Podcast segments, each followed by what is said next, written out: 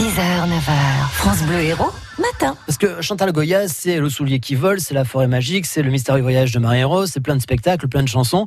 Et au départ, euh, j'ai l'impression que c'était pas prévu que ça se passe comme ça quand même. Vous étiez, euh, vous faisiez des, des photos, même euh, limite, vous seriez devenue actrice. On pensait Bah, à vous pour faire du cinéma, quoi. Vraiment, le grand, grand départ, c'est que moi, je voulais être journaliste. Bah oui. J'étais partie en Angleterre à partir du moment où j'avais pas eu mon bac. Mon père m'a dit, hop, l'Angleterre est dans une famille au père parce que tu crois pas que tu vas aller comme ça te reposer et rigoler. Tu vas bosser et puis en même temps, tu vas passer un diplôme que j'ai eu. Et du coup, euh, avec mon diplôme, je me suis dit, enfin, je trouve quelque chose dans le journalisme. Grand reporter, ça me plaisait. Mon sac à dos, faire le tour du monde. Ouais. Et puis, euh, du coup, j'ai eu la chance de rencontrer, grâce à Jean-Jacques Debout, que je connaissais, Daniel Philippaki, et qui était un grand mania de la presse. Je dis, ça y est, j'ai la personne en face de moi qui va me permettre de faire ce que j'ai envie de faire. Et j'avais quoi, 19 ans? Et là-dessus, en me regardant, il a dit à Jean-Jacques, j'aimerais bien que tu lui écrives des chansons. Ce qu'il venait d'écrire Jean-Jacques pour Johnny, pour moi, la vie va commencer, qui a été tournée pas loin d'ici. Et pour Sylvie, tous mes copains, on est dans les années 62, 63.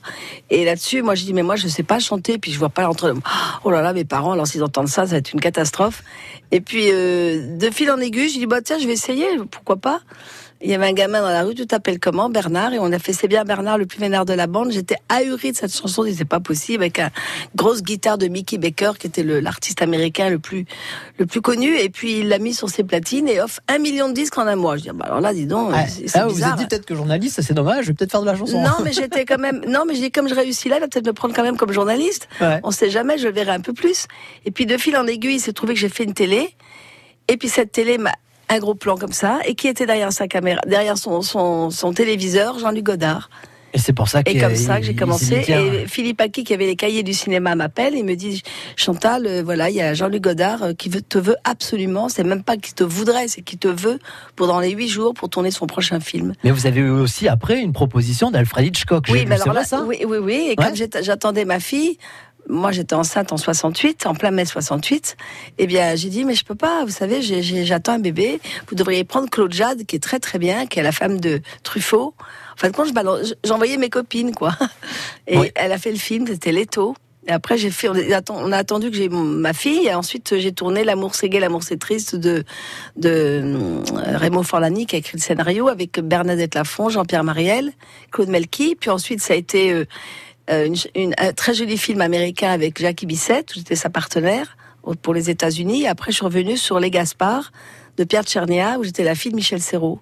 Puis ensuite, bah, moi, vous savez, la vie continue, il n'y a pas de proposition, euh, bah, j'arrête tout, puis je fais autre chose. Oui, et puis finalement, c'est de la chanson, puis c'est bien aussi la chanson. Ah bah, parce la que c'est vrai chanson, c'est pas, euh, moi qui ai demandé non plus, c'est que Mariti et Gilbert Carpentier, qui faisaient des grands spéciaux numéro un, avaient demandé à Jean-Jacques Debout d'écrire des, des spéciaux numéro un avec des mini-comédies musicales avec tous les artistes qui adoraient être ensemble. Et, et résultat, il manquait une chanson pour euh, Brigitte Bardot et, et je l'ai remplacée avec Adieu les jolis foulards. Et c'est dans toute cette région du Sud que cette chanson a été lancée et c'est devenu une folie. C'est comme ça qu'a commencé ma carrière pour les enfants. Voilà, et c'est ensuite, euh, bah voilà, ça s'est il y, resté. puis... il y a eu des spectacles, il y a eu plusieurs spectacles. C'était bon, je peux pas détailler tout, mais j'étais à l'Olympia. et Jean-Jacques Debout me disait, mon mari me disait, mais tu es complètement cinglé. Il y a, il y a, il y a Jacques Brel, il y a, y a Edith Piaf qui est allée là. Qu'est-ce que tu vas faire là? J'ai dit, bah t'inquiète pas, je me mettrai sur le côté. Je ne gênerai pas le milieu de la scène. Hein. S'ils s'ils réapparaissent un jour, mais moi je serai... Et puis finalement, euh, Bruno Cocatrice, en voyant la folie que c'était pendant trois mois, a dit à Jean-Jacques, elle vient d'inventer le musical pour enfants. Et tu devrais lui écrire des grands spectacles, quelque chose de beaucoup plus personnel. Et, et c'est comme ça qu'il m'a appelé Marie-Rose et que tous les spectacles ont eu lieu depuis 1980. On en a fait sept. Alors Chantal, en 2019, je suis allé poser une question à tous les gens que j'ai croisés donc euh, hier. Euh, si je vous dis Chantal Goya, à quelle chanson pensez-vous immédiatement? Donc c'est la question que j'ai posée. À votre avis, quelles sont les trois chansons, euh, vos trois chansons qui reviennent le plus souvent? Alors, le votre lapin, avis Le lapin, votre avis, ouais Bécassine. Bécassine. Et peut-être le panda? Eh bien, écoutez, en numéro 3, c'est ça. Bon, c'est vrai que c'est ma chanson préférée. Ah bah Euh, oui, Panda. mignonne, hein, c'est Elle est une- bien celle-là. C'est écologique. Hein c'est écologique. J'avais demandé à, à l'époque si je pouvais la chanter, je pouvais mettre un panda avec euh, WWA qui, qui protège les animaux. Et ils m'ont dit, oh, bah, évidemment, ça nous fera trop plaisir. Donc le panda arrive en troisième position. Deuxième position. Bah oui, vous avez raison. Vous les connaissez bien vos chansons, hein Bécassine. Je connais bien mon public, surtout. c'est ça. Et donc du coup, vous pensez que la chanson la plus citée, c'est euh, Peut-être le lapin, non? le lapin? Oui. On va voir. Bah oui. Ah oui, bah oui, ça alors là. Ça aussi, c'est une chanson écologique. Elles sont toutes écologiques. Parce que le lapin, euh, je me souviens quand j'ai chanté cette chanson, mais c'était grâce à mes enfants. Hein. Parce qu'ils en avaient marre que les chasseurs tuent les lapins. Ils avaient si les lapins avaient des mousquetons, ils vous tiraient dessus. Et puis Jean-Jacques était au piano.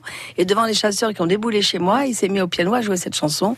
Et finalement, c'est la chanson que tous les chasseurs chantent quand ils reviennent bredouille. Bah oui, mais on va voir de toute façon les Ah, dans, dans, dans quelques Non, minutes. mais surtout qu'on est dans une région, moi j'habitais le Var, hein, le Haut-Var. hein. J'étais Ouais. vers les gorges du Verdon, vers Ops, vous voyez Ouais. Et là-bas, la grive et tout ça, allez, à caille, pouf, pouf, pouf. J'étais, oh là là, bah dis donc, ma chanson, elle va faire un effet bizarre.